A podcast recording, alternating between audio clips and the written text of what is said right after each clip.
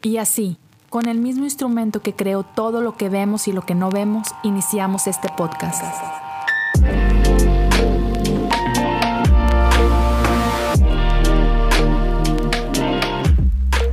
Bienvenidos a Cosas Comunes. Ok, venga. ¿Listo? ¿Ahora sí?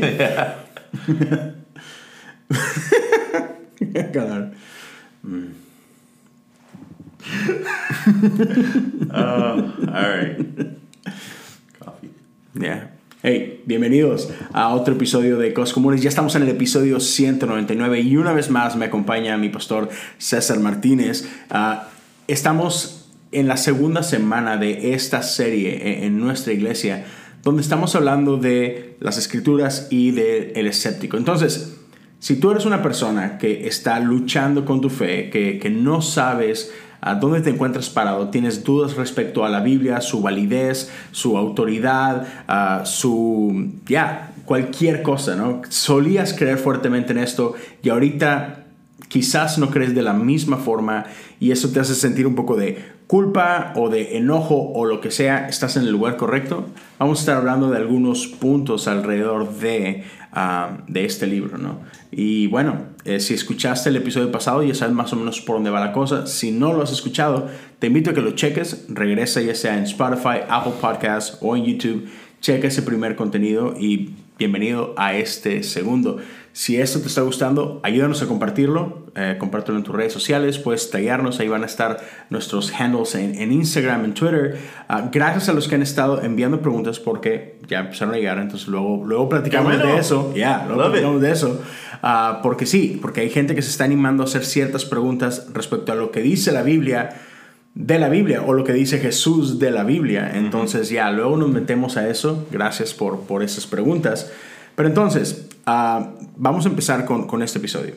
Y el día de ayer lo empezamos de una manera algo chistosa. Sí, sí, sí, sí, Y es esto, quizá muchos de ustedes estén familiarizados, pero era hace una vez un niño que cuidaba ovejas y en, en un pequeño pueblito, ¿no? De pronto este niño estaba bastante aburrido y empezó un podcast. No, no es cierto. Este, este niño estaba bastante aburrido y se le ocurrió hacer una broma. Y la broma es que empezó a gritar por ayuda. Empezó a gritar, un lobo se come a mis ovejas. Y pues obviamente todos los, los moradores del pueblito salieron corriendo a tratar de ayudarlo. Y lo único que se encontraron fue a este niño carcajeándose porque obviamente no había un lobo. O sea, era una broma. Y, pero a él le dio mucha risa el poder engañar a, a todos los demás, ¿no? Y cuenta la historia que esto pasa en repetidas ocasiones, hasta que llega un día en el que un lobo realmente llega a, visitar a, las ovejas de, de este pastorcito y el niño de verdad, desesperadamente empieza a gritar por ayuda, auxilio, auxilio, un lobo se come mis ovejas. Y esta vez nadie vino en su ayuda. ¿Por qué? Todo el mundo estaba cansado de sus bromas. Esta historia, en, al menos en América Latina la conocemos como Pedro y el Lobo, al menos en México así la conocemos. Y, y creo que aun y cuando es una historia, como todos estamos de acuerdo que es una fábula, es un cuento de niños, todos sabemos que hay cosas muy valiosas que podemos aprender de esto, ¿no? Aprendemos el valor de decir la verdad, que no es bueno decir mentiras, que no está chido uh, jugar con el tiempo ni con la credibilidad de otras personas, ¿no? Porque de pronto nos vamos a quedar como Pedro, solos, por, por no decir la verdad, ¿no? Y al menos yo nunca me he encontrado con nadie que se ponga a cuestionar la veracidad de esos eventos. O sea, nadie ha he visto hacer estudios respecto al origen de este niño, si realmente se llamaba Pedro, si, si el pueblito este existe o no existe, si tenía ovejas, si era pastor o no. O sea, nadie pierde el tiempo en esto, porque entendemos que es una fábula, pero entendemos también que hay valor detrás de esta fábula y que hay verdades que son importantes de, tomar, ¿no? Sin embargo, cuando se trata de la Biblia, no, no somos tan no, no aplica el decir graciosos, we're not that gracious. No extendemos la misma gracia cuando se trata de la Biblia. Al contrario, ah, nos ponemos a atacarla duramente y nos ponemos a cuestionar si las historias contenidas en este libro son verdad o no. Y esto nos lleva a la pregunta del día de hoy, si la Biblia es real o ficción. ¿Qué nos puedes decir, pastor?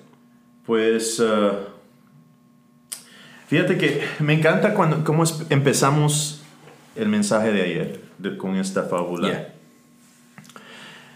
Y llegamos a esta conclusión. Primeramente, una de las cosas que a mí me encanta es tratar de buscar la, la pregunta detrás de la pregunta. Exacto.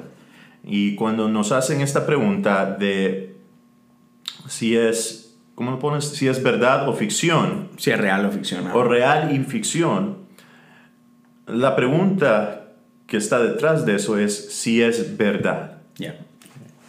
Y la verdad es algo que estamos buscando.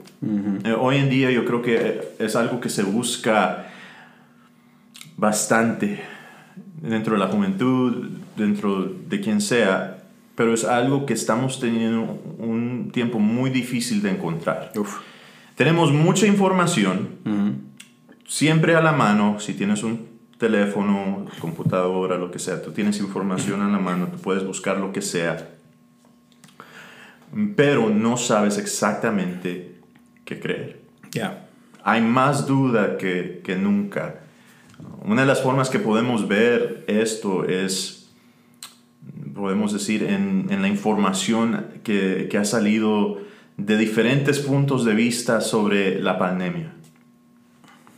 Por lo menos aquí en los Estados Unidos hay voces por acá, voces por acá, figuras por acá, figuras por acá. Hay expertos por acá y expertos por acá. Y dicen lo opuesto. Y están diciendo todo tipo de cosas. Tenemos información, tenemos ah, Google, ¿verdad? Que le podemos preguntar lo que sea. Y nos van a salir artículos, nos van a salir podcasters, nos van a Yeah. salir todo tipo de cosas, dándonos información. Y todavía tenemos un tiempo muy difícil de discernir cuál es la verdad. Pero cuando preguntamos esto acerca de la Biblia, podemos nosotros contestar con certeza de que es verdad. Que la Biblia es verdad, es verdadera, habla de la verdad, nos apunta a la verdad, nos, nos lleva a la verdad absoluta en Jesucristo y es verdad. Yeah. Pero a la misma vez es historia, es fábulas, es poesía, son cantos, son profecías, son... ah, Hay un montón de diferentes what estilos literarios. What did Jesus use? Oh, parábolas. Parábolas. Yeah. I couldn't think of the word. No podía pensar en la palabra. Parábolas. Yeah.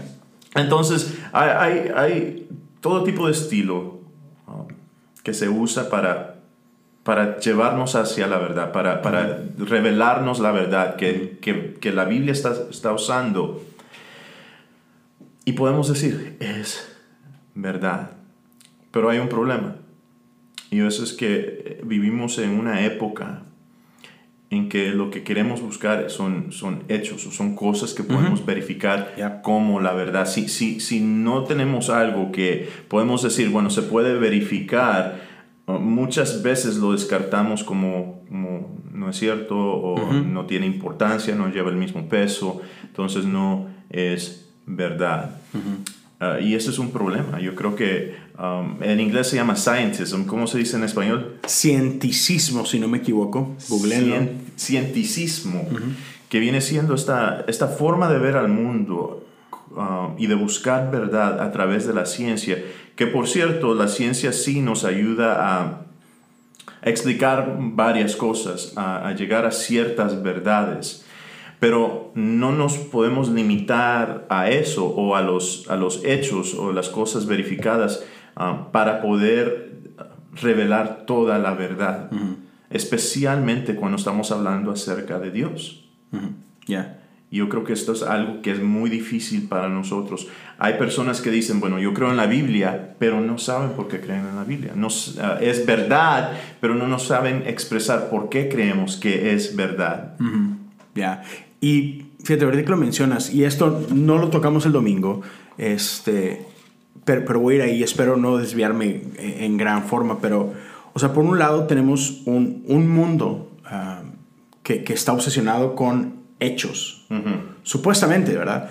Porque otra vez, ambos lados se supone que tienen hechos y, y tenemos uh, verdades que conflictúan. Sin embargo, también veo que en la iglesia, precisamente porque, porque el mundo quiere hechos, queremos hacer la Biblia acerca de hechos. Y otra vez, lo, lo, mencionaste ahorita, la Biblia es un conjunto de libros y es un conjunto de referencias literarias o, o, de expresiones literarias. O sea, hay poesía, hay cantos, hay profecía, ciertamente hay historia y hay hechos históricos, pero de repente, y creo que uno de los, no sé, puntos que, que más se debaten, al menos recientemente en la iglesia, es la creación. Tenemos el libro de Génesis, ¿no? Que creo que el libro de Génesis es, un es un conjunto de diferentes formas de contar una historia, ¿no? Y tenemos los primeros tres capítulos donde habla de la parte de la creación y, y, y la caída y todo esto. Y estamos a veces como cristianos obsesionados en querer hacer de este poema un, un hecho cuantificable, datificable, uh -huh. este, y, y, nos peleamos. Y, y al hacer esto, perdemos el punto.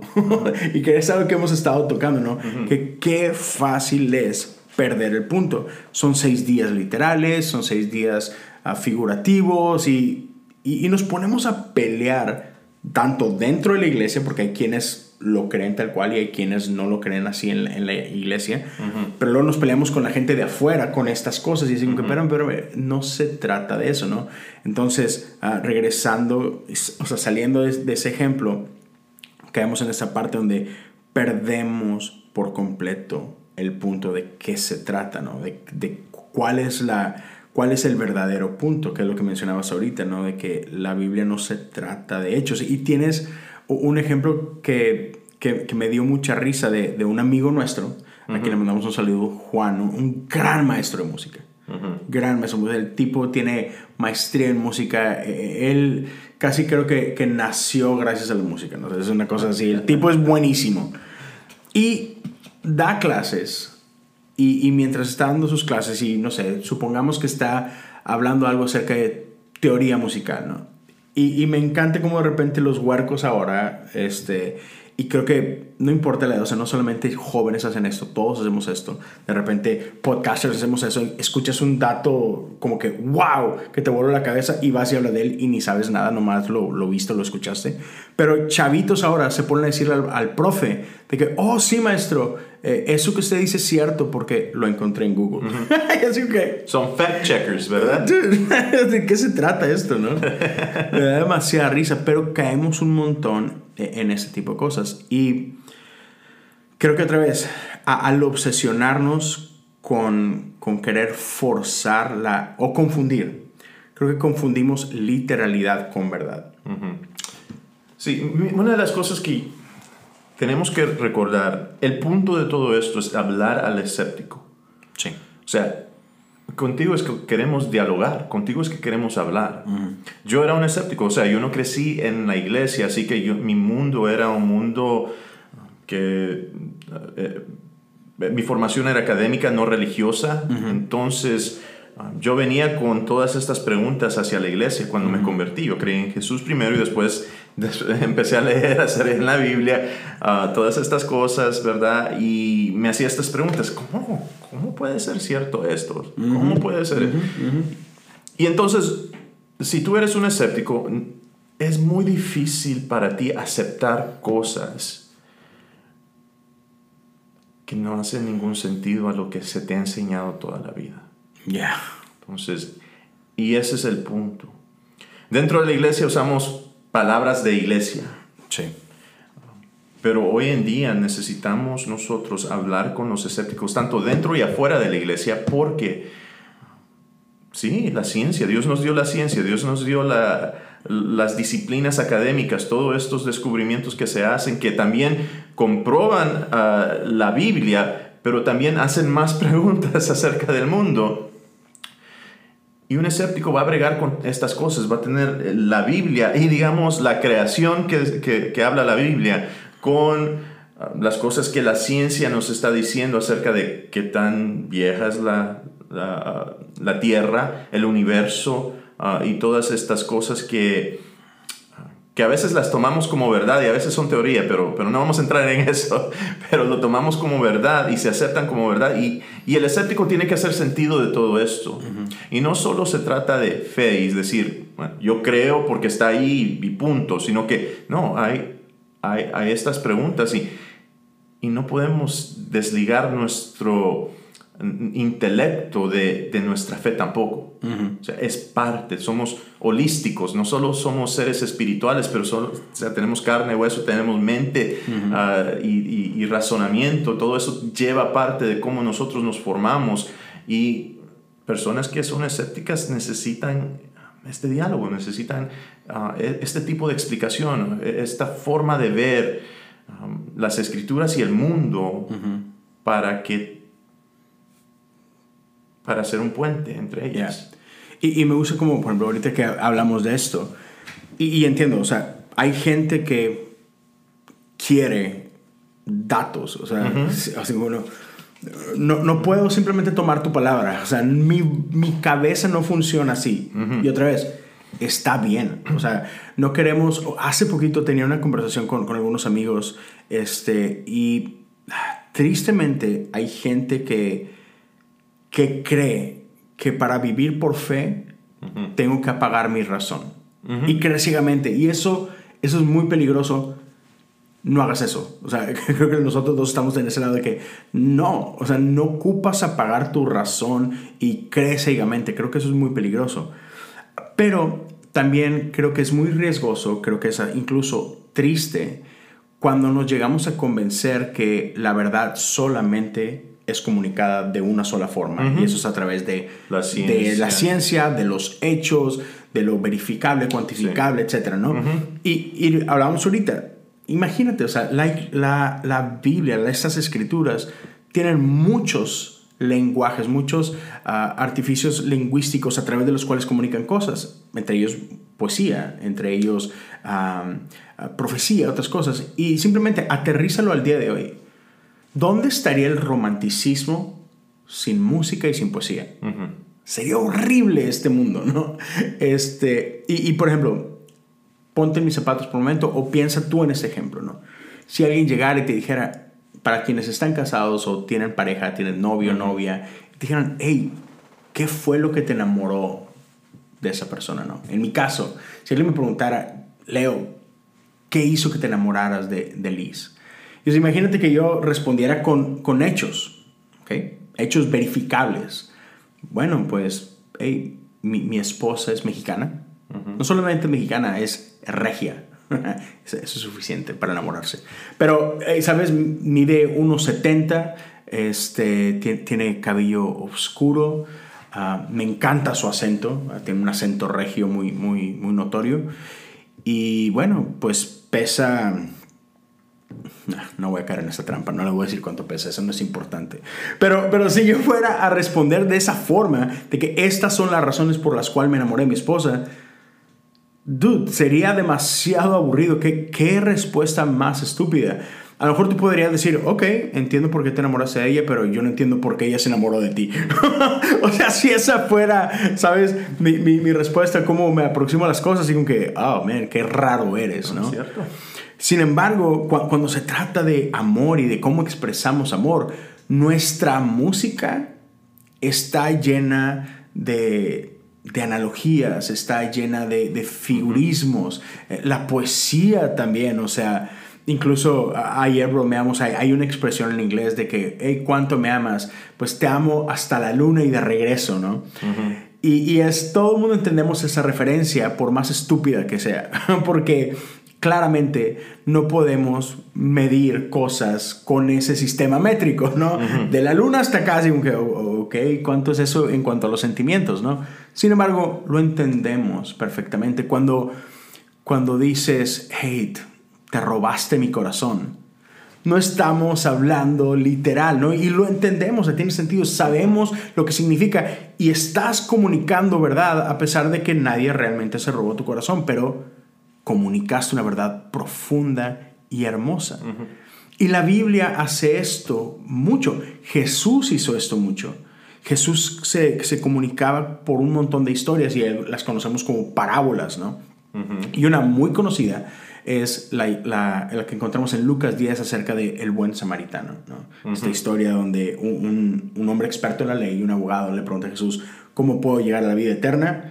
Y la respuesta de Jesús no tiene nada que ver con hechos, es, es una historia. Y me encanta cómo, cómo tú usas esta frase de que la gente que debería saber mejor no opera de esta forma. Platícame tú cómo, cómo, es esta historia del buen samaritano desde esa perspectiva bajo este, bajo este punto. Bueno, una de las cosas que vemos es que con las personas que Jesús siempre fue más duro, fue con las personas que deberían de saber mejor, las personas que conocían las escrituras, las personas que deberían de conocer el corazón de Dios, deberían de saber ya todo lo que Jesús vino a enseñar, pero no lo saben porque se han desviado, perdieron el punto, o sea, se metieron ah, en las ramas y, se cegaron. Y sí, vemos esto es lo que sucede en esta, esta historia que Jesús nos dice, que de nuevo es una historia. Él se la inventó ahí eh, para llevar a, una verdad hacia todas las personas, que todos pudieran entender. Y sí, o sea, pone por ejemplo el, levita, pone por ejemplo un sacerdote que pasan um, de lejos de este hombre que está necesitado, de este hombre que está lesionado, que le han robado, que está, que está probablemente a punto de morir y no actúan como deben de actuar, no actúan con compasión, no actúan con amor, ah, no actúan con misericordia. No actúan con todos estos atributos que sabemos que son de Dios, que, Dios mismo los expresa y nos enseña, no solo en el Nuevo ah, Testamento con Jesús, sino que por todo el Antiguo Testamento vemos estos atributos de Dios, vemos este carácter de Dios que va resaltando cada vez su misericordia, su gracia, su amor. Ah, su, benignidad. Benignidad, ¿verdad? O sea, todas estas cosas y no actúan de esa manera y deberían de saberlo. Deberían de saberlo. Luego viene el samaritano, la chusma.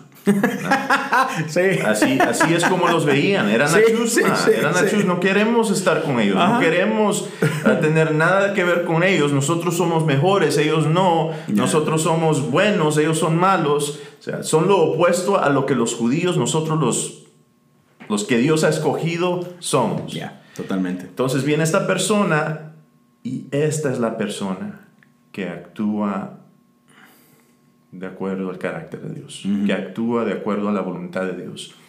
Él mira a este hombre, tiene compasión por él, actúa con misericordia, actúa con, con gracia, dando aún más de lo que tenía que dar, pero pero todo con el punto de, de, que, de salvar a esta persona, de salvar a este hombre que, que, que, la vida le había jugado una mala carta.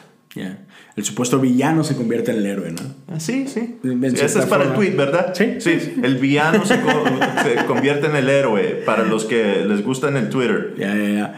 Eh, pero es increíble, o sea, una vez más, vemos cómo Jesús comunica verdad contando historias. Mm. Con ficción. O sea, que este es nuestro punto. ¿Es verdad o es ficción?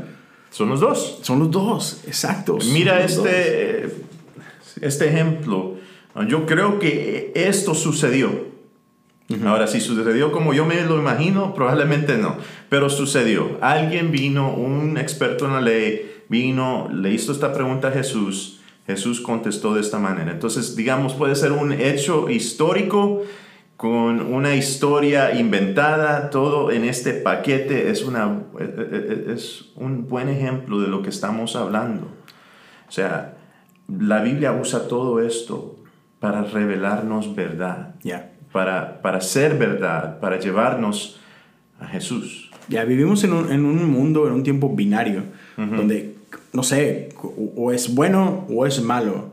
Eres republicano o demócrata, eres de derecha o eres de izquierda como, como si fuera así de sencillo y como si de pronto no pudieran coexistir estos extremos en, en una sola cosa, ¿no? O sea, como personas, eres bueno o malo, pues depende del, de la hora del día en el que me agarres, ¿no? Creo que soy bueno, pero a veces hago cosas malas y coexisten. y, y entonces no es tan sencillo. Entonces, ficción y verdad no están divorciadas, este, no es como que son mutuamente exclusivas, ¿no? y, y, creo que es un gran problema cuando tanto escépticos como cristianos queremos hacer este libro uno o el otro. Y, o pensar que tiene valor solamente si es una cosa y si es la otra, entonces no tiene valor. Y es como que, amén, otra vez, ese no es el punto. ¿verdad? Yo mencioné en el mensaje pasado que yo juzgaba a los, tanto a los cristianos como a la Biblia antes de ser cristiano y antes de leer la Biblia. o sea, juzgaba antes de conocer, antes de tomarlo en, serio. Mm.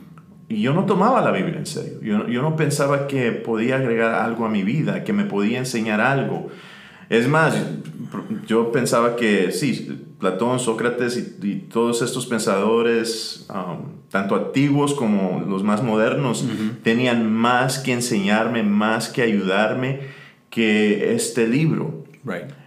Y esto es lo que hacemos, o sea, juzgamos antes de conocer, antes de escuchar, antes de, dialogar, antes de buscar y tomar las cosas en serio. Y, ese es el problema. O sea, necesitamos hacer esto. Y, tanto nosotros como los como cristianos, como los escépticos, ah, que digamos no son cristianos, o aunque son cristianos, tenemos que dialogar y tenemos que... Ah, crear, como dije, estos espacios en donde esto puede suceder, porque sabemos esto, que es verdad. Ya, totalmente. Y ah, dentro de, todo ese tema de que ficción o, verdad, si, esto es real o no es real, hay una cosa que, siento que hacemos mucho y, tendemos, y lo hablamos un poquito en el episodio pasado, que sobre todo criticamos bien duro el Antiguo Testamento. Como que mucha gente, incluso gente escéptica, gente no cristiana, por ejemplo, Gandhi es un caso muy famoso que Gandhi llegó a decir, hey, Jesús me encanta, los cristianos para nada, ¿no? Y ahora llegó esta clara diferencia. Sí, le encantaba a Jesús, le encantaba el, sermón del monte, todo eso. Sí, y, y hay mucha gente así, o sea, hay mucha gente que no es cristiana, que se puede llegar a considerar atea o practica otras religiones, ven a Jesús y ven sus enseñanzas y dicen, este tipo era brillante, pero pero este, esta onda que llamamos cristianismo, ugh, no. Y otra vez tendemos a divorciar a Jesús del resto de la Biblia. Bien, bien, bien, bien fuerte. Y otra vez, conozco un montón de cristianos, sobre todo hoy en día, en los últimos 5 o 10 años, donde otra vez este movimiento de construcción se ha popularizado, pero también donde creo que se ha desvirtuado porque yo lo he dicho varias veces, a mí me encanta la deconstrucción, a mí la deconstrucción me ayudó, a mí me solidificó mi fe y todo esto. Pero porque creo que se ha mal entendido y se, muchas veces cuando algo se populariza se corrompe. Y siento, y, perdón para todos aquellos que se me puedan ofender por esto. Y ahí disculpen, estoy, estoy buscando. Dale, una referencia. Sí, eh, esto es podcast, no estás en, no estás en, en la iglesia, se vale. A la Joe Rogan, ¿verdad? Sí, esto es a la Joe Rogan, dale. Entonces, me, me encanta como, otra vez, en este proceso de, de modernidad y popularización se ha desvirtuado la deconstrucción y se ha corrompido el, el, verdadero significado de ella, ¿no? Y entonces hemos tomado la deconstrucción como, como un palo de piñata y la Biblia es la piñata a la que le damos con todo porque este, queremos sacar el dulcito nada más, ¿no? Que es Jesús.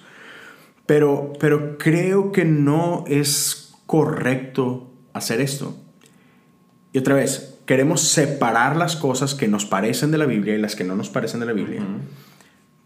No, síguele, síguele. Y, ¿Sabes que Una de las cosas, que, tú estás hablando de deconstrucción, sorry, eh, eh, ya, ya, lo hice el podcast diferente. No, no pasa nada, sí. es, eh, es, me interesa, y siempre te he dicho esto, para mí la deconstrucción yo no la entiendo, pero porque básicamente, o sea, no, por, por mi trasfondo, o sea, no tener ningún tipo de formación cristiana de antemano. Um, así que para mí es muy difícil entender lo que es de construcción. Yo vengo de un background uh, de, de restaurante, así que cuando yo pienso de construcción, yo pienso de un dish. Estamos deconstruyendo y, y, estamos haciendo los elementos separados y todo y presentándolo diferente. Yeah. So, uh, nomás quería decir eso porque sí, me, me, me parece tan... Uh, sí, es, es, bastante... Tan interesante de, de, de, hablar de deconstrucción acerca de nuestra... acerca de la fe. Sí, porque imagínate, poniendo el ejemplo de un platillo, si vas a deconstruir un platillo que lo tienes presentado y está increíble, es, ok, vamos a tomar los elementos que forman uh -huh. este, este platillo y a lo mejor voy a excluir ciertos elementos y voy a traer otros elementos para cambiarlo, para hacerlo diferente, pero no destruyes el platillo, no destruyes uh -huh. esto. Y, y en, en, el caso del cristianismo, lo que creemos que significa de construcción, destruir algo, y no, para nada. Entonces quería llegar a esta frase que se me hace muy valiosa, y es de que todo Dios no está en la Biblia, uh -huh. pero toda la Biblia está en Dios. Y uh -huh. creo que tenemos que entender eso y valorar eso, porque claro, hablamos de un Dios infinito, por supuesto que no puede ser contenido en, en entre estas páginas. O sea, uh -huh. Sería imposible. Pero eso no significa que, que, todo lo que está en este libro no habita en Dios. Uh -huh. Porque creo que todo esto sí nos apunta a Dios. Pero, pero quiero que me hable de lo que sí, te llamó la rapidito, atención. Estabas hablando acerca de, de que a veces queremos descartar el Antiguo Testamento porque no nos parece o no nos gusta o a lo mejor no hace sentido o miramos otra cara o, yeah. o otras cosas, ¿verdad? Y me, me, regresó al versículo que usamos. Usamos esta semana, usamos Romanos 10, 16 uh -huh. y 17. Pero el versículo 17, esto es en la traducción, uh, nueva traducción viviente, creo. Yo apruebo. Y dice, así que la fe viene por oír, es decir, por oír las buenas noticias acerca de Cristo. Okay. Una de las cosas que se nos olvida, muchas veces cuando, cuando pensamos acerca de las noticias acerca de Cristo, uh -huh. solo pensamos acerca de los predicadores o los apóstoles, uh -huh. o, pero se nos olvida que cuando Jesús hablaba acerca de las escrituras, Él decía, son acerca de mí. Mm, yeah. Así que la palabra de Cristo también está en el Antiguo Testamento. O sea, uh -huh. la fe en Cristo también puede venir a, a, a, través del Antiguo Testamento y se nos olvida. Jesús mismo nos enseña esto, Jesús mismo nos, nos dice esto. Entonces, no, no podemos descartar eso solo yeah. porque no me parece. O porque o no, no lo me entiendo. Gusta, o, Ajá, y como que de repente, no sé, lo, lo hablamos en el episodio pasado de este esnovismo cronológico uh -huh. que, que, nos acecha. Y, y, a veces vemos historias que están en la Biblia que son crueles, uh -huh. que son, son horrendas. ¿no? Uh -huh. Vemos el caso. Y, y, en una semana nos vamos a meter en detalles de, de acerca de una de esas historias. Pero vemos actos que nadie de nosotros aprobaría en su sano juicio el día de hoy. Y yo no sé por qué pensamos que esas cosas, porque están ahí, son como que Dios le está poniendo su sello y las está probando. Uh -huh. Así como que, uh, no. O sea, esto que está pasando, guerras, genocidios, violaciones, mutilaciones, etc., no, no, no están ahí porque Dios las está probando o representan el carácter de Dios. O sea, no, hay veces que hay cosas que están ahí porque Dios quiere que veas como que lo, lo desastroso que podemos llegar a ser, ¿no? Y cómo de hecho todo eso está en contra de su carácter. Pero otra vez, luego en otra semana nos vamos a meter a profundidad en eso. Pero ya, creo que a veces nuestros motivos para querer desechar estas historias uh -huh. ni siquiera son válidas o nada más porque yo no entiendo por qué están ahí, nada más porque yo no entiendo su significado, uh -huh. ah, entonces es una estupidez. Y eso nos lleva a otro punto, y eso es el relativismo. Muy bueno. Y yo creo que vivimos en un, una época también. Yo creo que por eso se nos hace tan difícil encontrar la verdad y eso es porque todo queremos que todo sea relativo. Mm. Me explico un poco. Y es el, el, en, en esta, este modo de pensar, yo soy el que da sentido a todo. Mm Yo soy el que trae valor a todo. Yo soy el que puedo explicar todo. Porque al final del día, lo que, lo que es verdad es lo que es verdad para mí. Y eso es muy peligroso. Eso es algo, también algo muy um, que, que nos puede cegar. Porque, porque si yo no estoy de acuerdo con algo, pues no es verdad. Listo. Porque ¿quién es el que decide acerca de la verdad? Yo. ¿Y qué es la única verdad que, que es válida? La mía. Ahora, si tú te alineas con mi verdad, bienvenido. Aprobado. No hay problema. si no, no te alineas con mi verdad, eres un tonto, un bobo, eres un ignorante. eres, demonizamos gente eres- por esto. Eres todo tipo de cosa. Um, a- Aquí se, se tiran todo tipo de palabras para personas que no alinean a ciertas, digamos, a, a ciertas políticas o, o- o ciertos pensamientos o ideologías. Pero eso es lo que va sucediendo y, y- y va separando las personas. Y siempre, siempre, yo creo que lo mencioné en el podcast anterior, pero siempre me recuerda de, es el último versículo de Hechos. Jueces, ¿no? Jueces, jueces 21, creo que es 21, 26 o 25, 21, 25, donde dice, en aquellos tiempos Israel no tenía rey y todos hacían lo que les parecía bien. Y hemos visto en nuestra historia, en la historia de la humanidad, en, Ya. en- aún en, en- En la historia reciente. aún en la historia reciente, desde hace unas par de semanas, lo que sucede cuando solo hacemos lo que nos parece bien. Cuando yo soy el que puede interpretar verdad en lo que sea, cuando yo soy el que da valor a las cosas, cuando todo es egoísta cerca de mí, podemos causar mucho daño y traer mucha maldad en el nombre de lo que yo creo que es bueno. Yeah. Sí, como que sí, antes de cerrar, o sea, con eso que estás diciendo, me, me recordó esta frase de que cuando todo es importante, nada es importante. Cuando todo es verdad, entonces nada es verdad. Porque es imposible y nos cuesta, y creo, creo que lo mencionamos hace ratito. E- En, en este mundo eh, o en este tiempo en el que vivimos, nos cuesta hablar o admitir que hay verdades absolutas. Este, y- Say it again, Leo. Me, escuch- me gusta escucharlo de parte de ti. A ver, Leo, dilo otra vez. Nada más porque tú me lo estás pidiendo. Sí, brother, come on, it's Pero good. vi- vivimos en este tiempo donde nos cuesta decir o caminar bajo verdades absolutas. Amen, hallelujah. Luego, luego- luego les contamos el chisme de por qué está tan feliz de que yo diga esto. Pero, pero es cierto, o sea, nos cuesta, nos cuesta mucho. eh, pero si no hay verdades absolutas, entonces todo es verdad. Y si todo es verdad, nada es verdad.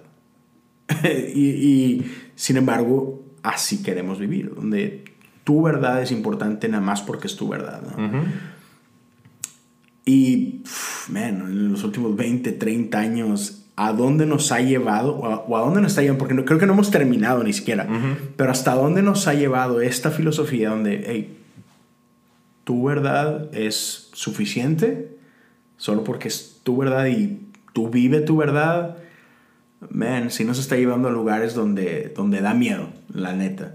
Yo creo que por eso es tan importante nosotros poder defender por qué creemos lo que creemos, por qué pensamos que este, esta Biblia ah, no solo es inspirada por Dios, es verdad, eh, nos apunta a la verdad, es verdad en sí misma, aunque tenga todo tipo de, aunque puedan apuntar a todo tipo de cosas acerca de Tiene la errores, palabra sí, de. Dios, Tiene a- errores. acerca de todo de, ah, de- de lo que pueden encontrar aquí, tener problemas con el documento, con, con la Biblia es verdad.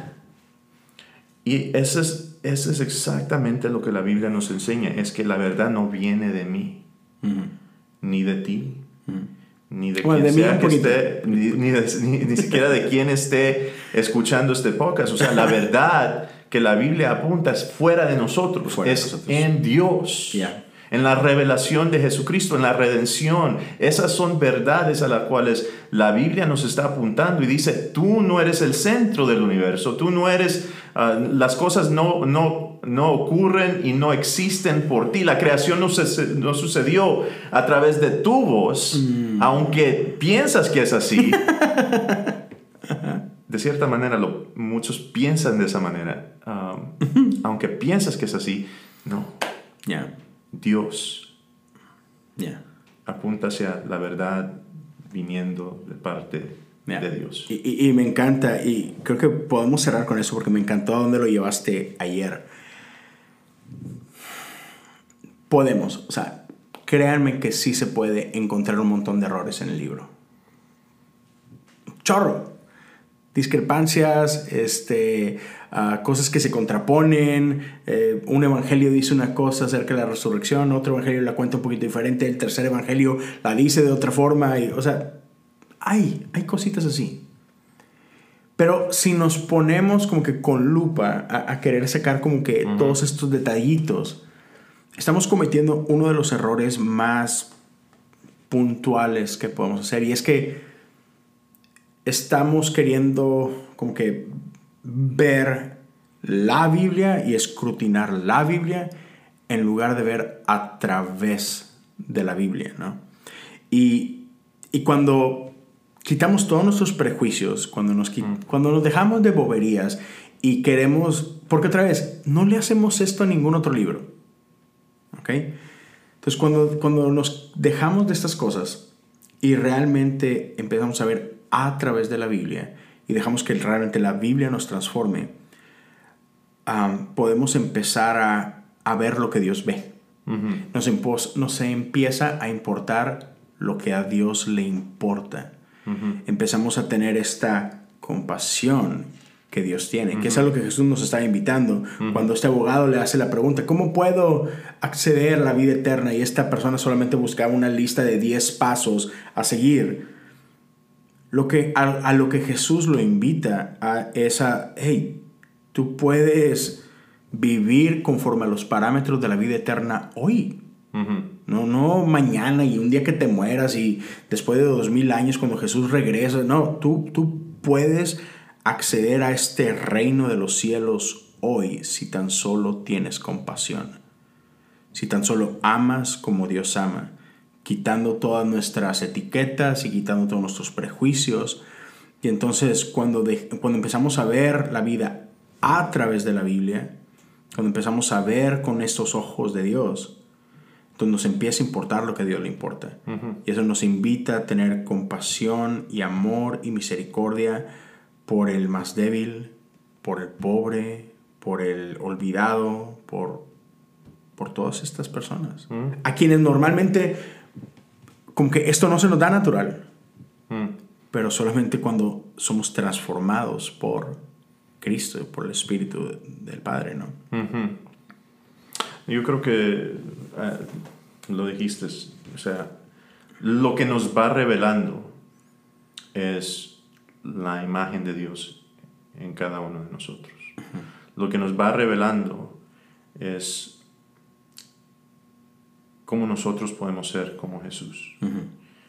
Nuestra transformación es en, ser como Jesús. Y el mundo, la iglesia, se ve muy diferente cuando verdaderamente tomamos, dejamos que, las escrituras hagan eso en nosotros y abran nuestros ojos. Y no veamos como si tenemos un velo, si podemos ver claramente el mundo como es.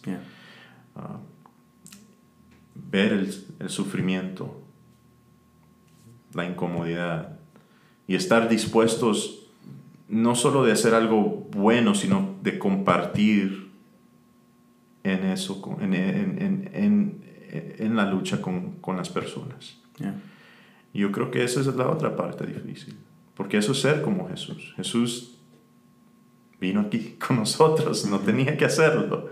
Jesús murió en la cruz, no tuvo que, o sea, murió en la cruz por nuestros pecados, o sea, Él compartió mucho con nosotros.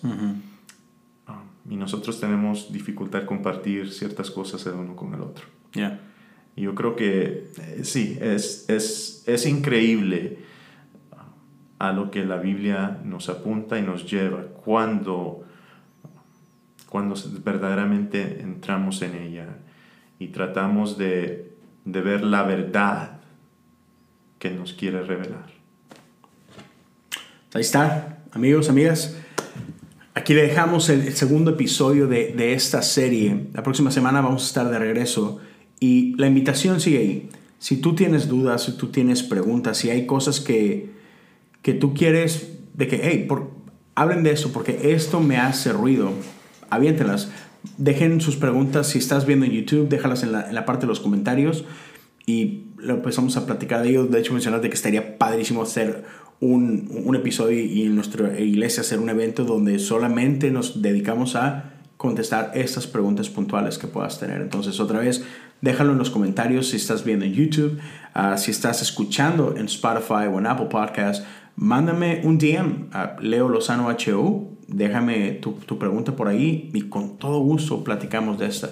Otra vez, nuestro deseo es, es poder hablar con honestidad uh, de, de lo que de lo que creemos y no, no aventar estas dudas, no aventar estos, estas luchas que tenemos debajo de la alfombra y esconderlas. Y mira, otra vez como decíamos hace rato, tú nada más crees. No, no, no. Platiquemos de esto. Uh, creo que es algo que Wesley nos invitaba constantemente, parte de los cuatro pilares en los que él creía que eran importantes en la vida cristiana.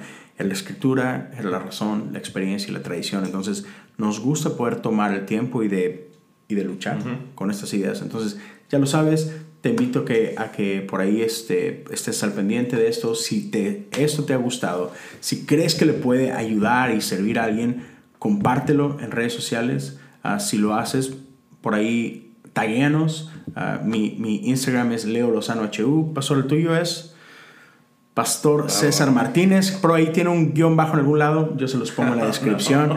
Así, así de mucha atención le ponen las redes sociales. Este, pero ya. Van a ver muchas fotos de mis niños. Sí, exacto.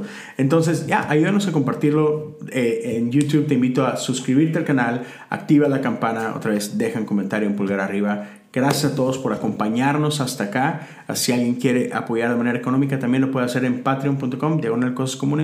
Es todo de nuestra parte el día de hoy. Cuídense, nos vemos, nos escuchamos muy pronto. Dios los bendiga.